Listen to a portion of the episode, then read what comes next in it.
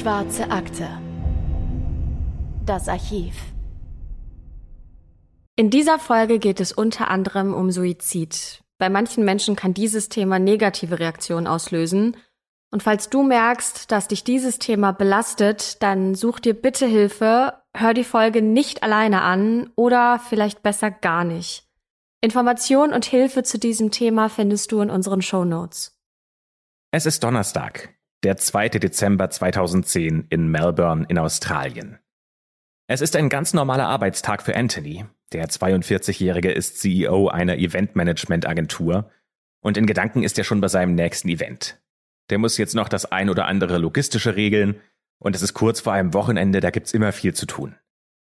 Er verlässt ganz leise sein Apartment, denn seine Freundin Phoebe, die liegt noch im Bett und schläft. Die beiden sind seit mittlerweile zwei Jahren zusammen.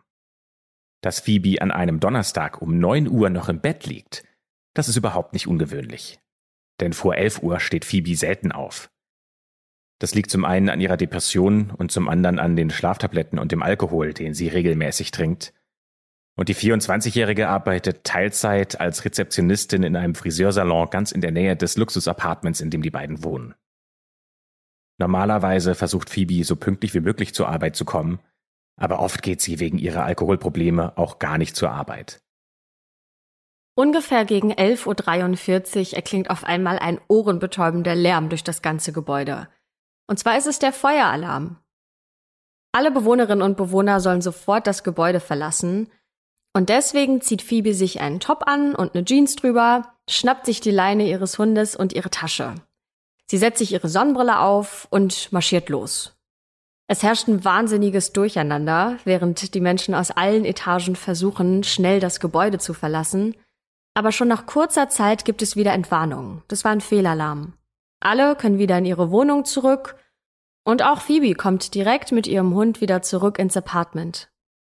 Gegen 18 Uhr kommt Anthony nach Hause. Und der Plan für heute Abend ist, dass er und Phoebe mit ihrem Vater Len in einem Thai-Restaurant verabredet sind, weil sie nachträglich seinen Geburtstag feiern wollen. Der war gestern. Anthony öffnet die Tür des Apartments. Die ist nicht abgeschlossen. Und er sieht auf dem Tisch in der Küche zwei leere benutzte Gläser stehen. Da liegt auch noch Phoebes Handtasche und die Keycard für die Wohnung, die liegt auch auf dem Tisch. Als er in Richtung Küche geht, da tritt er in ein paar Glasscherben auf dem Boden und überall liegen weiße Federn von einem zerfetzten Kissen. Hat vielleicht der Hund das Kissen kaputt gemacht? Auf dem Bett liegen viele Fotos von ihm und Phoebe, von dem Hund, und dort liegen auch kleine Zettelchen mit Notizen. Ihr Glätteisen ist eingesteckt und eingeschaltet, die Lampe am Gerät leuchtet noch grün, und auf dem Tisch steht eine brennende, flackernde Kerze. Aber Phoebe selbst ist offenbar nicht zu Hause. Anthony scheint sich offenbar keine allzu großen Sorgen über diese Unordnung zu machen oder darüber, dass Phoebe nicht da ist, denn Phoebe ist häufiger für längere Zeit nicht zu Hause. Anthony bestellt bei einem Takeaway-Service etwas zu essen für sich alleine, denn anscheinend geht er davon aus, dass er und Phoebe nicht mehr mit ihrem Vater essen gehen werden. Der Mann vom Lieferdienst kommt aber ein bisschen zu spät und dafür entschuldigt er sich auch und hat eine Erklärung parat. Denn er musste am anderen Ende der Straße parken, weil überall Polizeiwagen stehen und die Straße blockieren. Und daraufhin wird Anthony neugierig und geht nach unten, um mal bei der Polizei nachzufragen, was denn da los sei. Und die erzählen ihm, dass eine Tote im Müllraum gefunden wurde. Anthony hält daraufhin inne und erzählt der Polizei, dass seine Freundin gerade verschwunden sei. Gehen wir zeitlich mal eine Stunde zurück. Die Concierge des luxuriösen Apartmentkomplexes, die macht sich auf dem Weg zum Müllraum, denn die ist auf der Suche nach einem Besen. Aber irgendwas blockiert die Tür. Daher gibt sie dieser Tür einen Stoß mit ihrer Schulter, die Tür gibt nach und sie erblickt eine junge Frau, die bewegungslos zwischen den umgestürzten Mülleimern liegt. Erst denkt sie, das sei eine Schaufensterpuppe, die jemand dort entsorgt hat, bis sie einen zweiten Blick riskiert. Und damit herzlich willkommen zu einer neuen Folge der Schwarzen Akte. Ich bin Anne. Und mein Name ist Christopher. Und tatsächlich ist mir am Wochenende das passiert, äh, wofür ich mich ehrlicherweise so ein bisschen gefürchtet habe. Gefürchtet? Okay. Von dem ich gedacht habe, so, wie wird dieser Moment sein, wenn es dann tatsächlich passiert. Mich hat nämlich tatsächlich jemand an der Stimme erkannt. Ich war nämlich auf einem Event, äh, ich habe das moderiert, ähm, war eine private Veranstaltung und ähm, das waren vielleicht, ich glaube, so 100, 150 Menschen, also jetzt auch nicht allzu groß. Das Event ist an sich super abgelaufen, hat mega Spaß gemacht. Und ganz am Ende bin ich dann, äh, ich wollte eigentlich nur mein Zeug äh, wieder zurück in so einen kleinen Backstage-Raum bringen, um äh, dann so die Hände frei zu haben und um zu wissen, so mein iPad und alles, was ich dabei hatte, das liegt wieder in meinem Rucksack. Und auf dem Weg dorthin wurde ich dann von einer jungen Frau angesprochen und die hat mich so mit großen Augen angeschaut und hat gesagt, du, ich muss jetzt einmal nachfragen. Die ganze Zeit, während du gesprochen hast, habe ich gedacht, ich kenne doch die Stimme. Irgendwoher kenne ich die.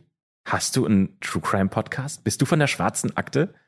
Und das war so ein Moment, mit dem ich gar nicht gerechnet habe, weil ich gedacht habe, so ja, also an der Stimme jemanden zu erkennen, das ist, glaube ich, schon auch eine Leistung. So im Supermarkt jemand an der Kasse wird wahrscheinlich nicht erkennen, selbst wenn er den Podcast hört äh, oder sie, dass ich das bin. Die junge Frau, die hat das tatsächlich dann auch äh, gecheckt. Und ähm, daraufhin haben wir dann äh, eine, eine kleine Nachricht aufgenommen und haben gesagt, hallo, guck mal, hier ist äh, ein Fan der schwarzen Akte, auch bei dem Event. Ja, da habe ich mich auch sehr gefreut. Also ihr habt nicht nur eine Nachricht aufgenommen, ihr habt mir ein Video geschickt voneinander. Ähm, fand ich richtig cool. Aber na, guck mal, das Event, das ging ja ein paar Stunden. Und wahrscheinlich hat sie sich auch erst gedacht, so ja, irgendwoher kenne ich das, Irgend oder die Stimme. Irgendwann hat sie vielleicht sogar die Augen geschlossen, hat dir gar nicht mehr zugehört und hat sich die ganze Zeit gefragt, Mensch, woher kenne ich denn diese Stimme?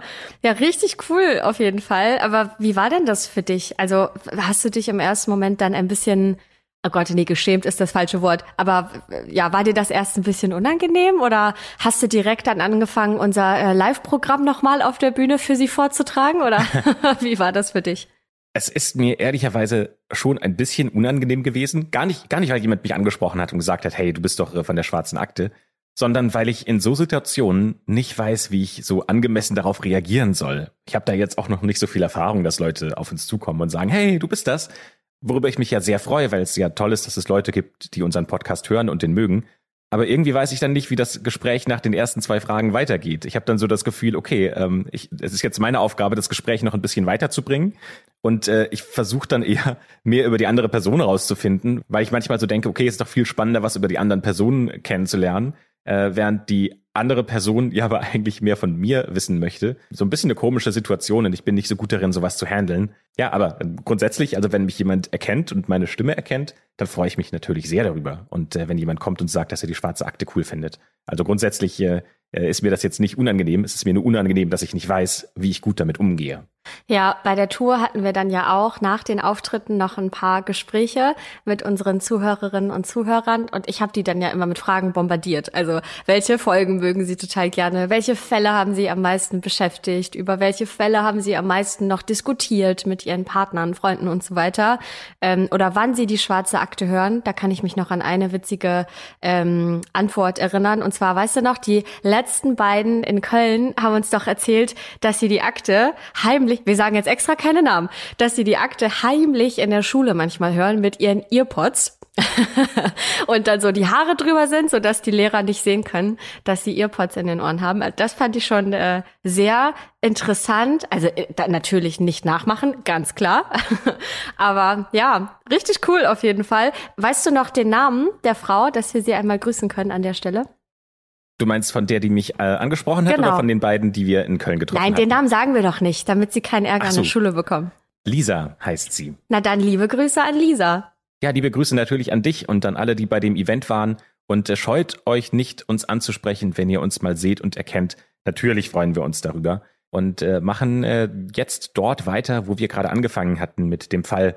Ihr habt ja äh, gehört, dass ähm, Anthony ähm, in diese Wohnung gekommen ist, die sehr unordentlich war seine Freundin Phoebe ist verschwunden und dann heißt es im Müllraum, da wäre jemand gestorben. Und genau dorthin gehen wir jetzt zurück, in diesen Müllraum. Und äh, wer dort in einer Blutlache liegt, das könnt ihr euch wahrscheinlich denken. Es ist natürlich Phoebe, Anthonys Freundin, die schon den ganzen Abend verschwunden war. Und die große Frage ist, was ist mit ihr passiert? Wie ist sie gestorben? War das vielleicht ein Unfall? Hat sie sich das Leben genommen oder hat da jemand nachgeholfen? Und um diese Fragen zu beantworten, reisen wir einmal ein paar Jahre zurück in die Vergangenheit und schauen uns an, was in Phoebes Leben passiert ist und vor allem, wie ihre Beziehungen ausgesehen haben. Denn da können wir die Frage klären, ob es jemanden gibt, der vielleicht sowas wie ein Motiv für diese Tat hatte.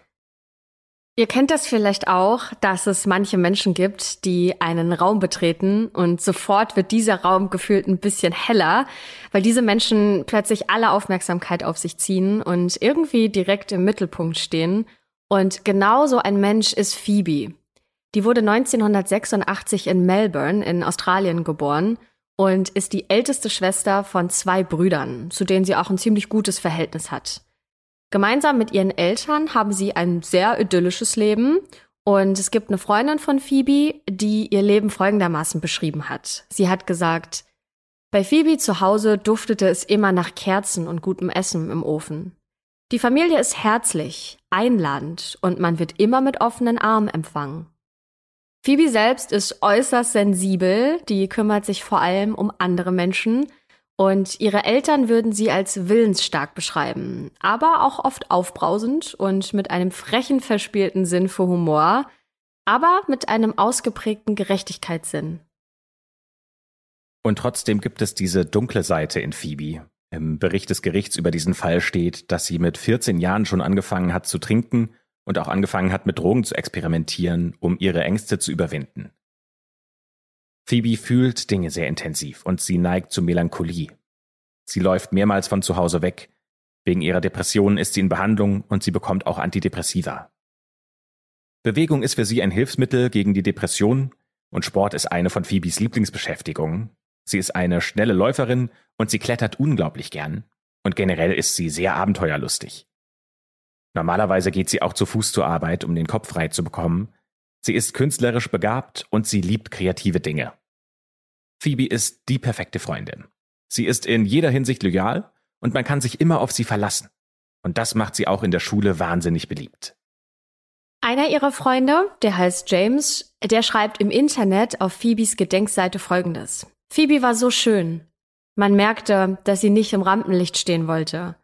Sie sah die größeren Dinge im Leben. Sie hatte so eine Präsenz und ein Licht in sich, das hell brannte. Wenn man sie einmal getroffen hat, konnte man sie nie wieder vergessen. Aber man musste auch akzeptieren, dass sie immer in deinem Leben ein- und ausgehen würde und nur das tat, was sie wollte. Eine andere Freundin von ihr, die heißt Elle, die hat Folgendes geschrieben. Phoebe ist der entschlossenste, willensstärkste und inspirierendste Mensch, den ich je getroffen habe. Welche Herausforderungen sie sich auch gestellt hat, sie hat sie gemeistert. Mit Phoebe wurde es nie langweilig. Sie hatte grenzenlose Energie, war immer gut gelaunt und hatte eine ansteckende Wertschätzung für das Leben und die Natur. Aber Phoebes Beziehung zu Männern, die waren immer ein bisschen schwieriger. Das sieht nicht nur ihre Freundin so, sondern auch Psychologen, die Phoebe behandelt haben. Und im Gerichtsbericht des Falls steht, dass sie Probleme mit älteren Männern gehabt hätte. Nur mal so als Beispiel. Sie soll mit 15 Jahren von zu Hause weggelaufen sein und hat acht Wochen bei einem Ex-Sträfling gelebt, zusammen mit dessen Partner und seinem Kind. Und dann danach war sie angeblich mit einem Lehrer zusammen, der doppelt so alt war wie sie. Wir wissen nicht genau, wie alt sie zu diesem Zeitpunkt war. Wir wollen natürlich jetzt nicht Beziehungen vorverurteilen, bei denen die Altersunterschiede zwischen den Partnern extrem groß sind. Und trotzdem reden wir hier über ein Alter, in dem es illegal sein könnte, dass jemand mit einer 15, vielleicht 16-Jährigen zusammen ist und mit der Geschlechtsverkehr hat. Ja, also das kann schon problematisch sein, äh, was in dieser Zeit passiert ist. Aber wie gesagt, wir wissen nicht genau, wie alt Phoebe dort tatsächlich war, als sie mit diesem Lehrer zusammen war. Dann lernt Phoebe ihren 15 Jahre älteren Freund Anthony kennen, während sie als Rezeptionistin in einem Friseursalon arbeitet Anthony ist der Inhaber einer Eventmanagement-Firma und Sohn einer prominenten Rechtsfamilie. Sein Vater ist Richter am obersten Gerichtshof in Australien und seine Stiefmutter, die ist Richterin am Bezirksgericht. Wenn man Phoebes Chef glauben mag, der dem Magazin Marie Claire Australia ein Interview gegeben hat, dann denkt der, dass Phoebe nur mit Anthony wegen seines Aussehens und des Geldes zusammen gewesen sei. Sie selbst sagt aber, dass das nicht stimmt und sie wirklich starke Gefühle für ihn hat und nach fünf Monaten zieht sie auch schon zu ihm in sein Luxus-Apartment. Aber nach zwei Jahren Beziehung kriselt es zwischen den beiden und Anthony sagt, dass sie alles tun, um an ihrer Beziehung zu arbeiten. Er plant zum Beispiel für die Zeit nach Weihnachten eine Reise nach Paris für die beiden.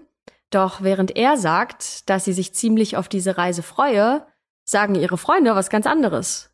Denn Phoebe kämpft wohl schon eine ganze Weile damit, dass sie nicht weiß, wohin ihre Beziehung mit Anthony langfristig führen soll. Ihrem Bruder soll sie sogar gesagt haben, dass sie sich von ihm trennen will, aber sie nicht genau wisse, wie sie das anstellen soll.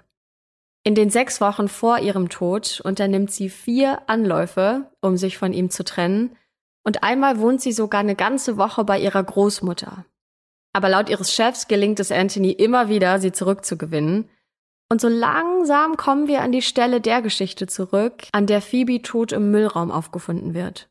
Am Montag, vier Tage vor ihrem Tod, gehen Anthony und sie auf ein Doppeldate mit Freunden und später erzählen die Freunde, dass Phoebe an diesem Abend nicht gut drauf war. Es soll so gewirkt haben, als würde Anthony ihr verbieten zu reden, und Phoebes Freundin denkt, dass Phoebe sich ihr vielleicht öffnen wollte. Aber Anthony hätte jedes Gespräch sofort unterbrochen. Das Ende des Abends ist dann auch eher unglücklich. Phoebe trinkt viel zu viel Alkohol, Anthony entschuldigt sich für ihr Verhalten und dann bringt er sie nach Hause. Im Gerichtsbericht des Falls steht, dass sie zu Hause dann einen Streit hatten wegen Phoebes Alkohol- und Drogenkonsums. Danach wäre Anthony ins Bett gegangen, aber Phoebe wäre nicht zu Hause geblieben. Sie hätte das Haus verlassen, wäre rausgegangen und sich mit einem ihrer Freunde getroffen. Der Eindruck dieses Freundes ist, dass es Phoebe an diesem Abend gut gegangen wäre, zumindest steht es so im Gerichtsbericht. Sie wäre gut drauf gewesen und in der Stimmung etwas zu trinken. Sie hätte seiner Meinung nach weder extrem betrunken noch depressiv gewirkt. Es wäre nur eine Sache extrem auffällig gewesen. Phoebe will nicht nach Hause. Und Anthony hätte sie immer wieder angerufen. Insgesamt 29 Mal in einer Stunde. Also quasi jede zweite Minute. Aber Phoebe, die ist halt nicht rangegangen. Ihrem Freund erzählt sie, dass sie darüber nachdenke, wieder nach Malakuta zu ziehen, also den Ort, an dem ihre Familie gelebt hat. Und der ist etwa 500 Kilometer von Melbourne entfernt. Im Gerichtsbericht steht, dass auch ihre Großmutter später bestätigt hat, dass sie dort ein Jobangebot von einem Golfclub gehabt hätte, in dem sie auch sogar schon mal gearbeitet hat. Also das klingt alles nach einem geplanten Neuanfang für Phoebe. In dieser Nacht kehrt sie nicht in die gemeinsame Wohnung zu Anthony zurück, sondern schläft bei ihrer Mutter. Und an den nächsten beiden Tagen fehlt sie bei der Arbeit. Und Anthony sagt, dass sie so gut wie nicht zu Hause war. Am Mittwochmorgen, also einen Tag vor ihrem Tod, da bekommt ihre Familie dann eine sehr seltsame Nachricht von ihr. Und in dieser Nachricht steht, Hallo Familie, ich liege im Bett und werde gleich schlafen. Wenn ich aufwache, werde ich mich in den unglaublichsten Menschen verwandeln, den ihr jemals gesehen habt. Nicht. Ich werde ins Krankenhaus gehen, dort ist es sicherer. Und ich habe gehört, dass das Tagesgericht heute Tomatensuppe ist. Lecker, gesund. Ich liebe euch alle wirklich sehr, aber nicht genug, um jedem von euch eine individuelle Nachricht zu schicken. Tut mir leid, aber Zeit ist Schlaf und ich muss jetzt los. Phoebes Mutter macht sich nach dieser Nachricht große Sorgen um ihre Tochter. Ihr Vater und ihre Großmutter haben diese gleiche seltsame Nachricht bekommen. Und das klingt so gar nicht nach Phoebe. Die Großmutter ruft Anthony an, um zu fragen, ob Phoebe okay wäre, und er versichert ihr, dass er ins Apartment zurückgeht, um nach ihr zu schauen. Und an der Stelle ist jetzt noch nicht ganz klar, ob er wirklich dorthin gegangen ist oder nicht. Die elektronische Aufzeichnung des Check-ins am Aufzug zeigt, dass er da war. Aber niemand weiß, ob Phoebe tatsächlich auch zu Hause war. Im Nachhinein gibt es viele Spekulationen rund um Phoebes Handy. Denn Phoebe scheint Probleme mit ihrem iPhone zu haben und Anthony will sich noch an diesem Mittwoch darum kümmern. Ja, also kurz vor ihrem Tod und dieses Handy für sie zur Reparatur bringen. Nachträglich aber ändert Anthony seine Aussage, wann er genau das Handy zur Reparatur gebracht hat. Er sagt, es wäre nämlich nicht Mittwoch gewesen, sondern Donnerstag. Aber es gibt keinen genauen Nachweis, auch diese Reparaturfirma hat es nicht protokolliert, wann tatsächlich Anthony das Handy bei der Reparatur abgegeben hat. Nachdem Phoebe nach dem Doppeldate mit Anthony und ihren Freunden zwei Nächte komplett verschwunden war, ist sie Mittwochabend wieder in ihrer und Anthonys Wohnung. Wie jeden Mittwochabend kommt die Reinigungskraft in Phoebes und Anthonys Apartment und die unterhält sich auch kurz mit Phoebe. Und der Eindruck der Reinigungskraft ist, dass es Phoebe gut geht. Dass sie nur sehr müde ausschaut. Was ja eine ganz normale Nachwirkung von einem Alkoholrausch sein könnte. Und als Anthony später nach Hause kommt, da schläft Phoebe. Als sie dann aufwacht, bereitet er das Abendessen zu und ruft ihren Vater an, um ihm zum Geburtstag zu gratulieren. Da verabreden sie sich auch für den nächsten Abend zum Essen und Phoebe und Anthony gehen ins Bett. Und jetzt sind wir wieder am Anfang der Story. Die letzten Stunden im Leben von Phoebe haben begonnen. Es ist Donnerstag, der 2. Dezember 2010. Anthony geht erst ins Fitnessstudio in seinem Wohnkomplex, bevor er zur Arbeit aufbricht. Und dann geht ja gegen 11.43 Uhr dieser Feueralarm los. Ein Fehlalarm. Phoebe kommt wieder zurück ins Apartment.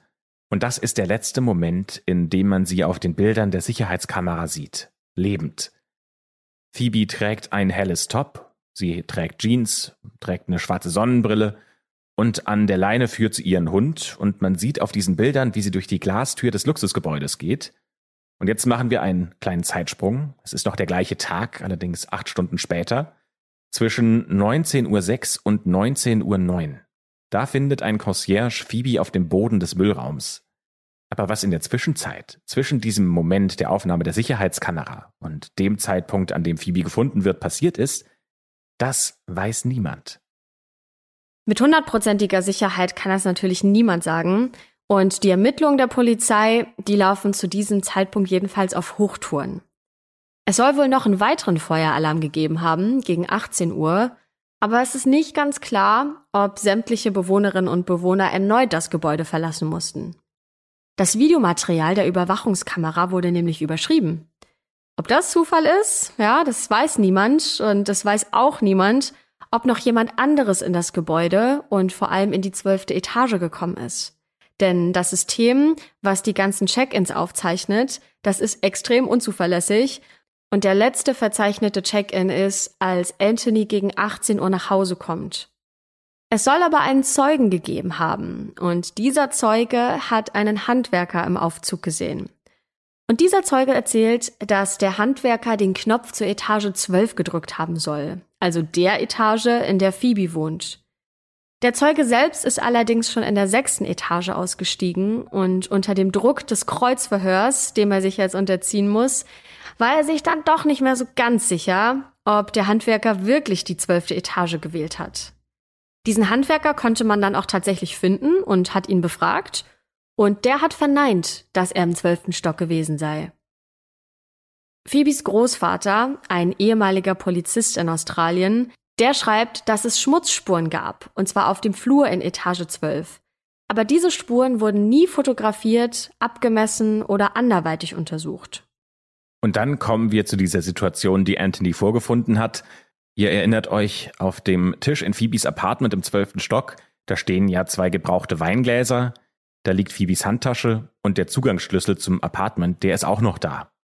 Es brennt eine Kerze, das Glätteisen ist an und auf dem Boden liegen überall Scherben eines zerbrochenen Glases. Und auf der Maus des Computers, da findet man Blutspuren. Der Gerichtsmediziner vermutet, dass Phoebe irgendwann zwischen 12 und 19 Uhr das Glas in der Wohnung zerbrochen hat und sie sich selbst geschnitten hat, als sie es wegräumen wollte. Und so ist auch das Blut an die verschiedenen Stellen in der Wohnung, unter anderem an die Computermaus gekommen. Phoebe hat versucht, die Scherben in eine Mülltüte zu packen hat den Hund und das eingesteckte Haarglätteisen in der Wohnung zurückgelassen und ist barfuß zum Müllschacht auf der gleichen Etage gelaufen.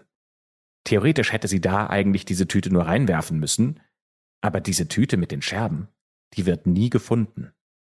An diesem Müllschacht hat Phoebe allerdings nicht nur Müll entsorgt, denn der ist der Grund, weshalb sie überhaupt auf dem Boden des Müllraums liegt.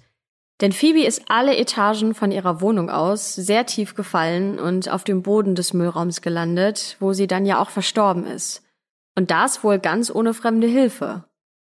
Der Gerichtsmediziner stellt eine Theorie auf, und zwar, dass Phoebe in einem schlafähnlichen Zustand ganz selbstständig in den Müllschacht auf dem Flur geklettert ist und dann gefallen sei. Dabei soll sie beide Arme direkt neben dem Körper gehabt haben und durch den Sturz soll sie sich sehr schwer am Fuß verletzt haben und ist letztendlich so im Müllraum verblutet. Viele riesige Apartmentanlagen in Großstädten haben ein eigenes Müllsystem im Haus Und das ist hauptsächlich dafür gedacht, damit die Bewohnerinnen und Bewohner nicht für jeden kleinen Müllsack alle Etagen runterrennen müssen, sondern das eben einfach in diesen Müllschacht werfen können, der sich auf jeder Etage befindet.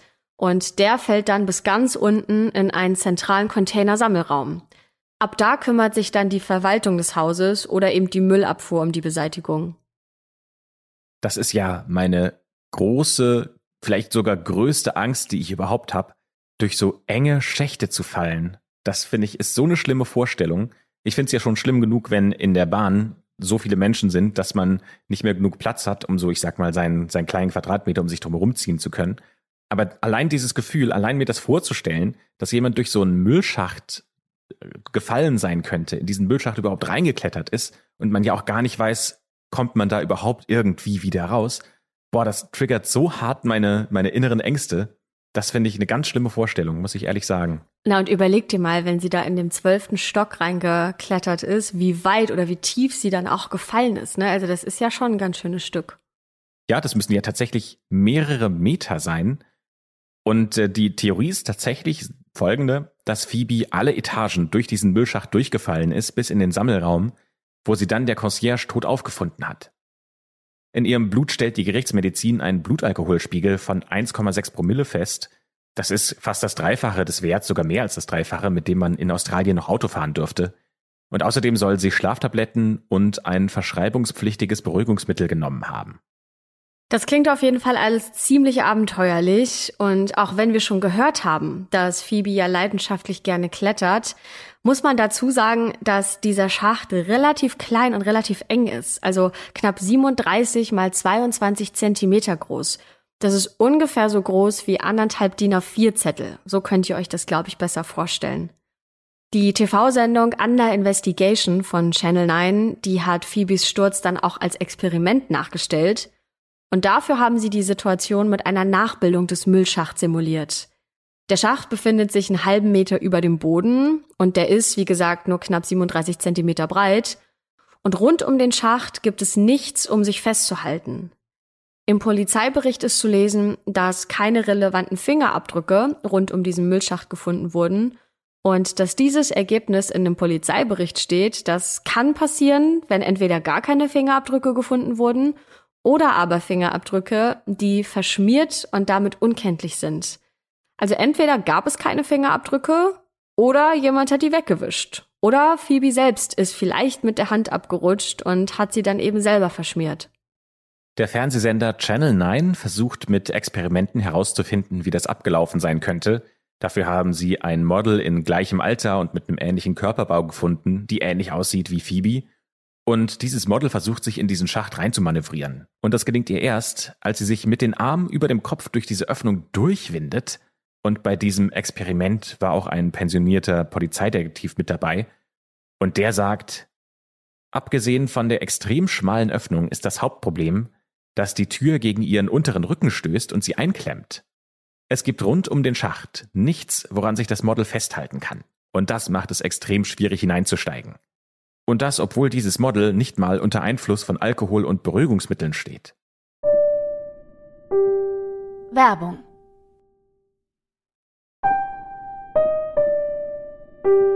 Werbung Ende.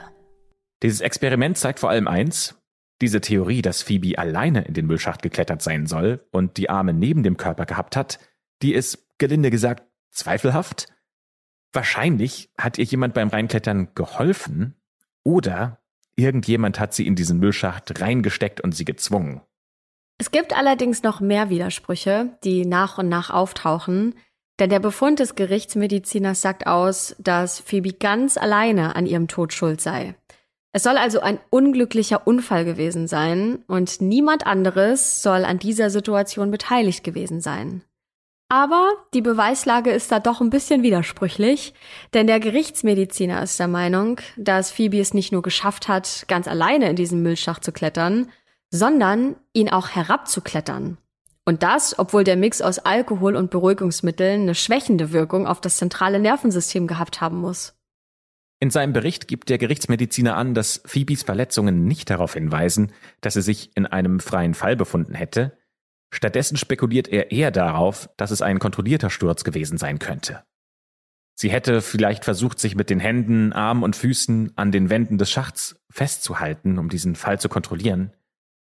Und der Gerichtsmediziner schreibt in seinem Bericht, ich bin überzeugt, dass sie sich nicht bewusst für einen Sturz entschieden hat, um sich umzubringen.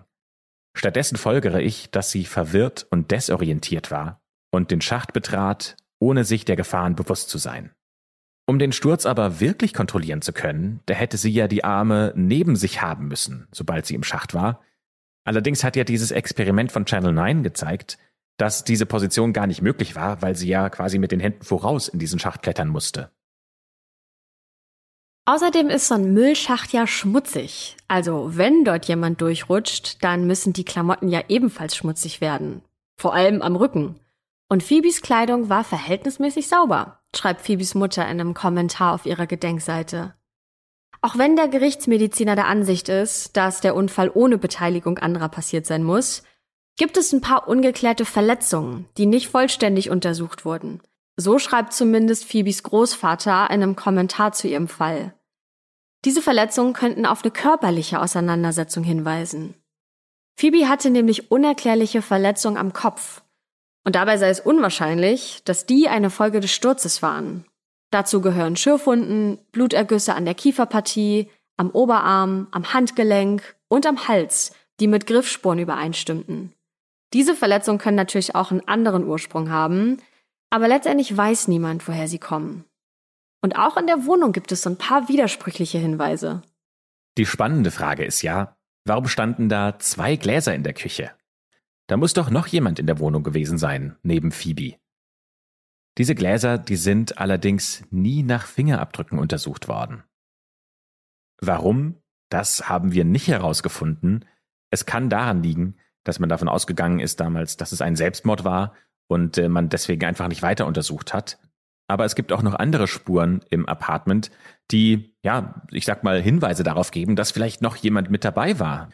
Es gab nämlich Spuren an der Wand, die vielleicht von einem Getränk in einem Glas hätten sein können, das äh, jemand geworfen hat. Aber auch diese Spuren wurden nie untersucht. Auf dem Boden des Müllraums hat die Polizei auch Phoebes Sonnenbrille gefunden, Laut ihrer Mutter hat Phoebe diese Brille immer dann getragen, wenn sie an sonnigen Tagen nach draußen gegangen ist. Aber es macht irgendwie keinen Sinn, dass Phoebe diese Brille drinnen getragen hat. Es sei denn, sie hatte den Plan, rauszugehen, oder sie wäre gerade eben erst von draußen reingekommen. Es gibt noch was anderes, was ein bisschen seltsam ist. Denn im Gerichtsbericht steht unter anderem, dass als man Phoebe gefunden hat, ihre Jeans bis kurz unterhalb ihrer Knie runtergerutscht waren. Der Knopf der Jeans war geöffnet und ihr nietenbesetzter Gürtel war nur durch zwei von fünf Schlaufen gefädelt. Und natürlich wissen wir jetzt nicht genau, aber es könnte ja vielleicht sein, dass sie gerade dabei war, sich auszuziehen und von jemandem oder irgendwas unterbrochen wurde. Während der ganzen Untersuchung gibt es viele Diskussionen und Zeugenaussagen zu dieser Situation, denn mit einer Jeans um die Knie hängend wäre es eigentlich unmöglich gewesen, in diesen Schacht zu klettern. Also möglicherweise hat auch jemand anderes die Hose runtergezogen, damit es einfacher war, Phoebe in den Müllschacht zu stecken. Polizisten und Gerichtsmediziner vermuten, dass Phoebe selbst versucht hat, die Hose auszuziehen, als sie dann unten auf dem Boden des Müllraums lag. Doch warum hätte sie das machen sollen? Ab dem Moment, ab dem Phoebe im Müllraum aufgefunden wurde, ist das der einzige Ort, der als Tatort abgesichert wird. Nicht mal Sanitäter dürfen diesen Raum betreten, um Phoebe medizinisch zu untersuchen, zumindest so lange nicht, bis der verantwortliche Detective vor Ort ist. Im Gerichtsbericht gibt der verantwortliche Polizeibeamte zu, dass über neun Stunden lang niemand Phoebe medizinisch untersucht hat, sodass nicht eindeutig festgestellt wurde, ob sie tatsächlich tot war, als sie gefunden wurde. Das wird erst rückwirkend bestimmt, und da findet man tatsächlich heraus, dass der Notarzt etwa 20 Minuten nach ihrem Tod eingetroffen ist und man geht davon aus, dass Phoebe erst das Bewusstsein verloren hatte und fünf bis zehn Minuten später daran auch gestorben ist. Der Rest des Gebäudekomplexes, der wird übrigens nicht abgesperrt oder gesichert. Stattdessen sind in dieser Zeit einige Personen rein und rausgegangen, unter anderem Anthonys Familie. Allerdings hat das das System im Gebäude nicht verzeichnet. Denn dieses System, das ist sehr unzuverlässig. Gerade die gemeinsame Wohnung der beiden hätte doch auch als Tatort gesichert werden müssen, vor allem, weil es da ja dieses zerbrochene Glas gab, die Fotos, die auf dem Bett lagen und auch diese ganzen Notizen, das wurde nie abgesichert. Da wurden zwar Fotos von gemacht, aber diese Wohnung ist offiziell nie als Tatort oder als Bereich, der weiter untersucht werden muss, bezeichnet worden. Und das, obwohl da ja sogar auch Blut gefunden wurde. Und zwar nicht nur an der Maus des Computers, sondern auch an anderen Stellen. Unter anderem auch am Müllschacht auf dem Flur selbst, im Aufzug und im Parkhaus. Aber nur der Blutfleck an einem Türrahmen im Apartment wird getestet und dieses Blut stammt von Phoebe. Über alle anderen Orte, an denen Blut gefunden wird, gibt es keine Aufzeichnung oder Fotos, also gar nichts. Und an den Glasscherben in der Wohnung, an denen sie sich geschnitten haben soll, klebt kein Blut. Die Zeitung The Sunday Morning Herald schreibt, dass die Videoaufnahmen des Gebäudes ebenfalls nicht sichergestellt wurden. Die sind verloren gegangen, weil sie mit neuem Material überschrieben wurden. Nur das Material vom Feueralarm am Morgen, auf dem Phoebe ja auch zu sehen ist, das existiert noch, aber der ganze Rest, der wurde überschrieben.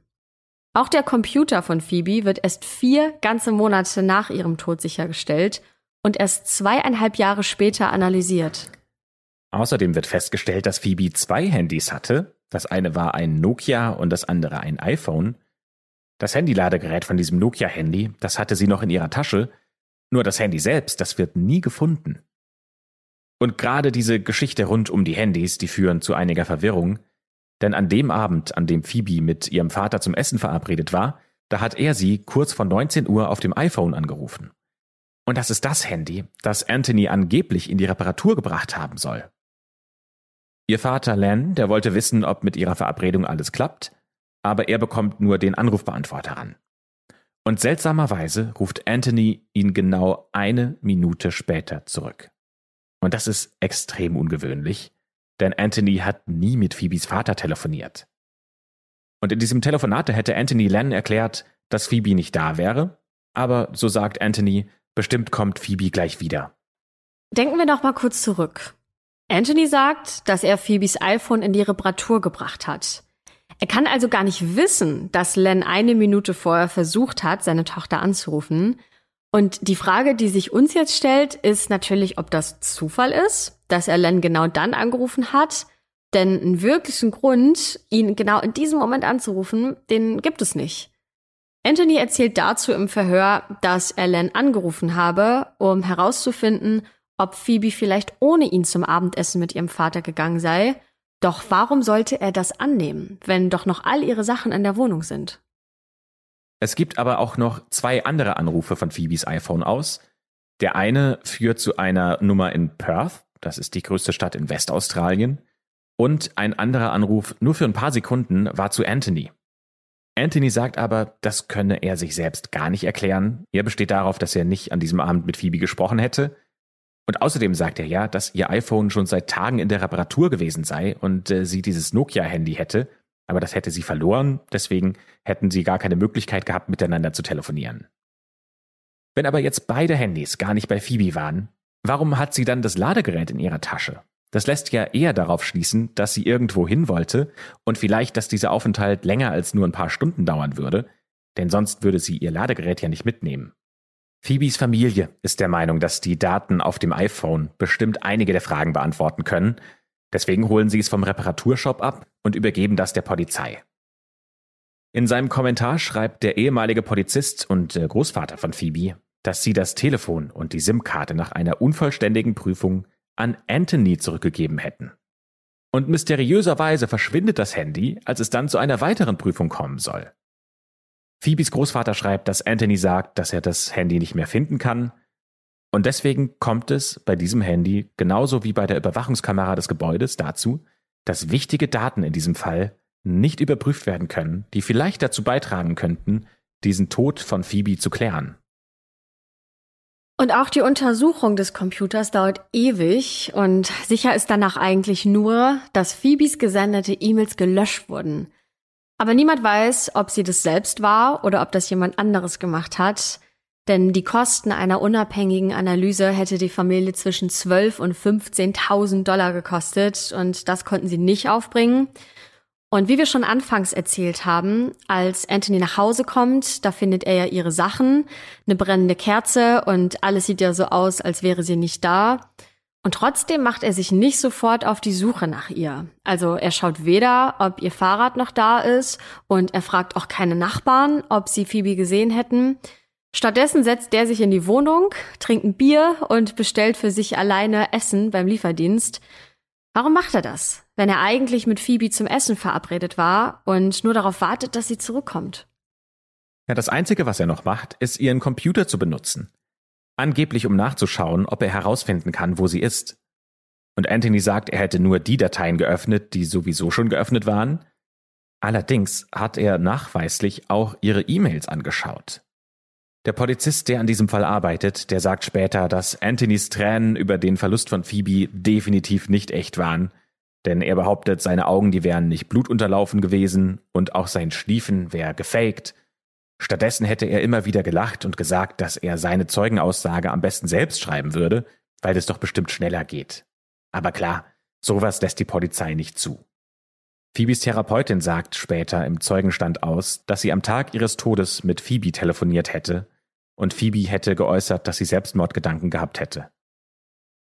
Die Therapeutin hätte ihr eine Nummer von einer Hotline gegeben, die sie anrufen soll, und am Ende des Telefonats hat sie sich deswegen schlecht gefühlt, weil sie dieses Telefonat schnell beenden musste, weil sie noch einen anderen Patienten hatte. Aber sie hatte auch das Gefühl, dass es Phoebe mit dieser Nummer und mit den ersten Schritten, die sie gehen kann, besser geht.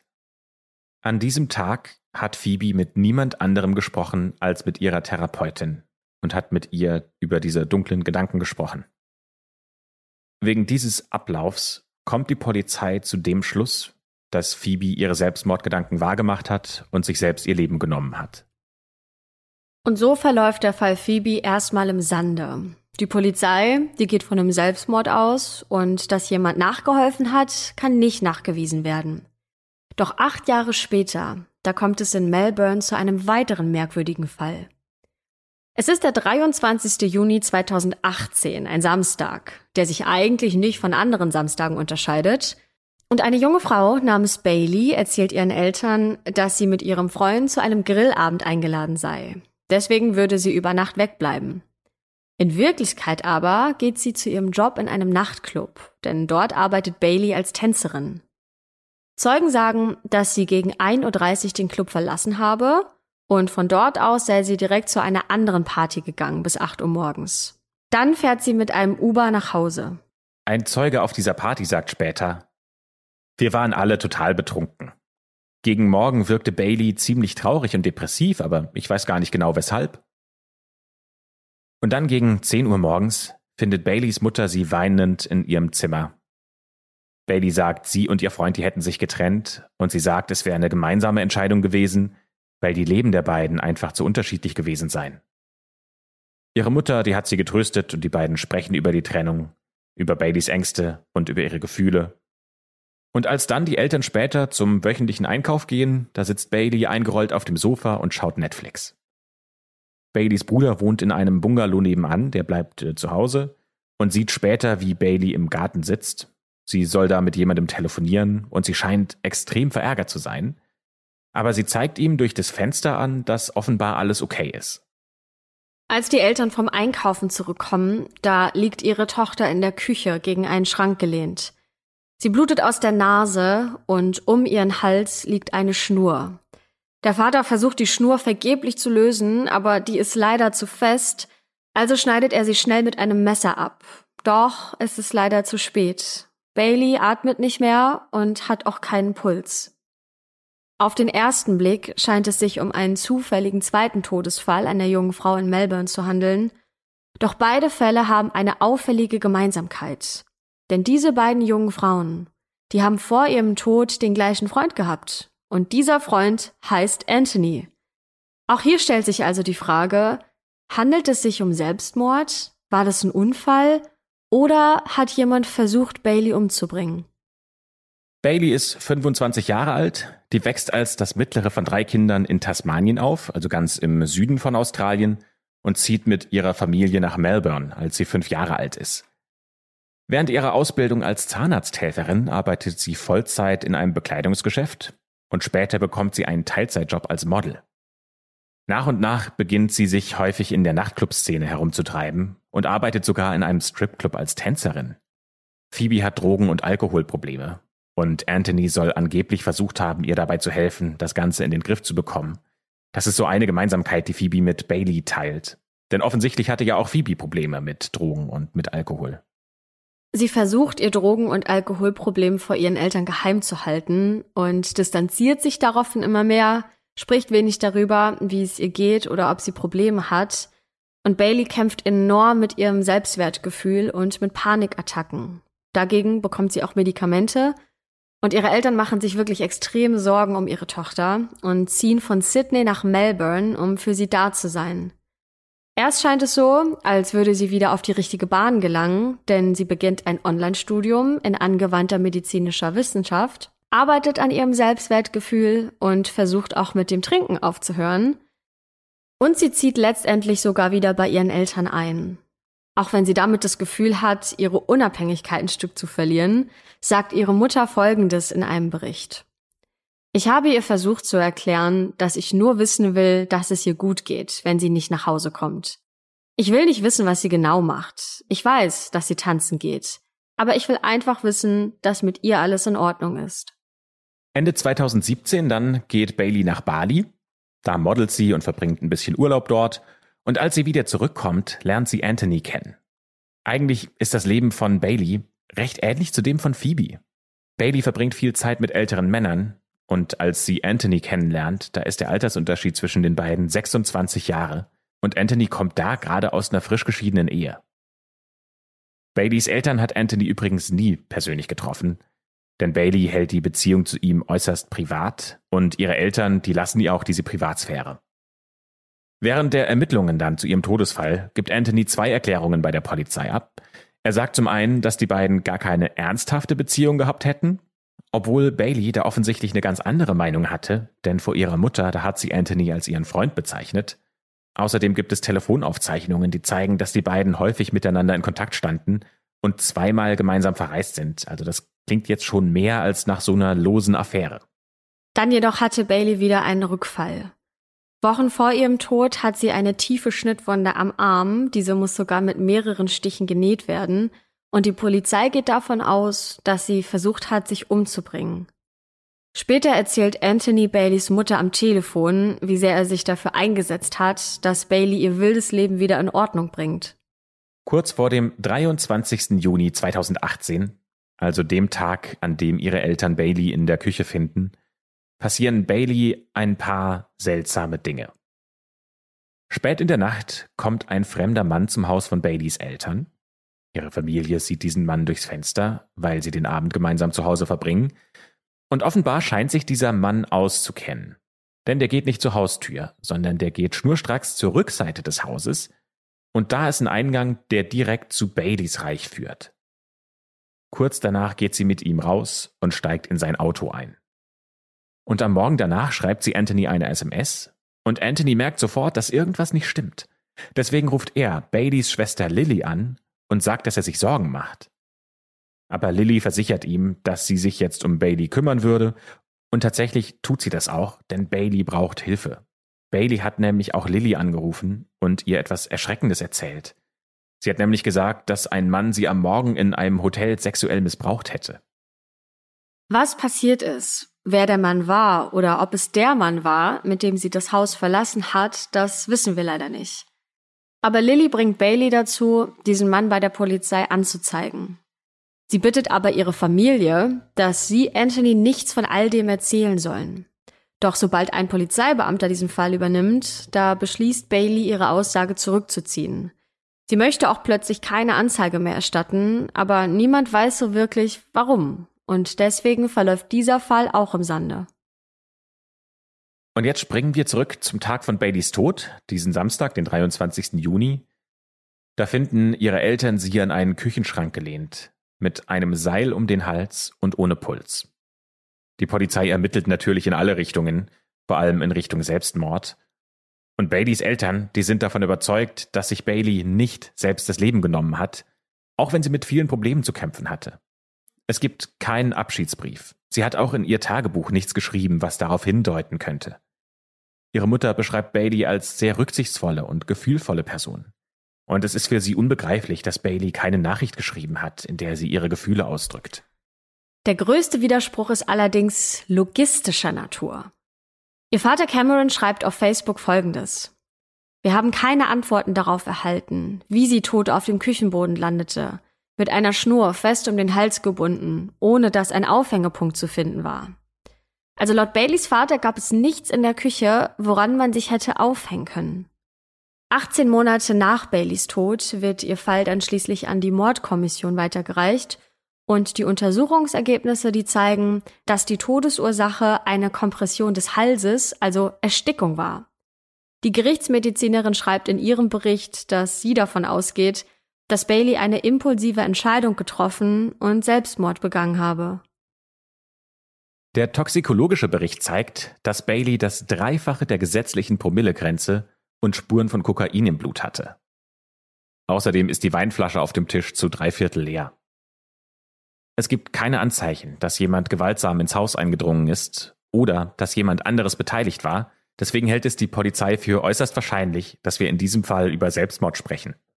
Anthony ist zum Zeitpunkt ihres Todes auf einer Veranstaltung in der Stadt, der hat also ein Alibi. Allerdings zeigen Telefonaufzeichnungen kurz vom Tod von Bailey, dass sie mit Anthony telefoniert hätte. Vermutlich, weil die beiden sich kurz vorher getrennt hatten. Baileys Mutter telefoniert nach dem Tod ihrer Tochter mit Anthony und er drückt sein Beileid aus und erzählt, dass er wirklich versucht hätte, Bailey zu helfen, ihr Leben wieder auf die Reihe zu bekommen. Aber bei ihrer Beisetzungsfeier, da taucht er nicht auf. Am Ende gilt hier die Unschuldsvermutung und eine Schuld konnte in beiden Fällen nicht festgestellt werden. Daher bleibt es, Stand heute, bei zwei tragischen Todesfällen von zwei jungen Frauen, bei denen man nicht genau weiß, wie sie tatsächlich ums Leben gekommen sind. Gerade das Detail, dass diese beiden jungen Frauen den gleichen Freund hatten und beide Selbstmord begangen haben sollen, ist aber schon ein bisschen seltsam. Ja, das Einzige, was wir wirklich wissen, ist, dass Phoebe und Bailey unter merkwürdigen Umständen verstorben sind, dass die beiden Frauen viele Gemeinsamkeiten hatten, aber dass in keinem der beiden Fälle etwas nachgewiesen werden konnte, also auch keine Straftat. Ja, was denkt ihr über diese beiden rätselhaften Fälle der jungen Frauen? Haben die ihr Leben tatsächlich selbst beendet oder wurde da vielleicht doch von jemandem nachgeholfen? Schreibt uns das gerne per E-Mail an schwarzeakte.jula.de oder am liebsten vielleicht bei Instagram, weil dann können es alle lesen, was ihr unter den Posts zur aktuellen Folge schreibt. Aber gerne auch als Direct Message, wenn das nicht jeder öffentlich lesen soll. Da freuen wir uns sehr, wenn ihr mit uns in den Austausch geht. Und ansonsten bleibt uns nur zu sagen, dass wir die schwarze Akte für heute schließen und uns sehr freuen, wenn ihr nächsten Dienstag wieder mit dabei seid, wenn wir einen neuen Fall haben für die schwarze Akte. Habt eine schöne Woche und bis nächsten Dienstag.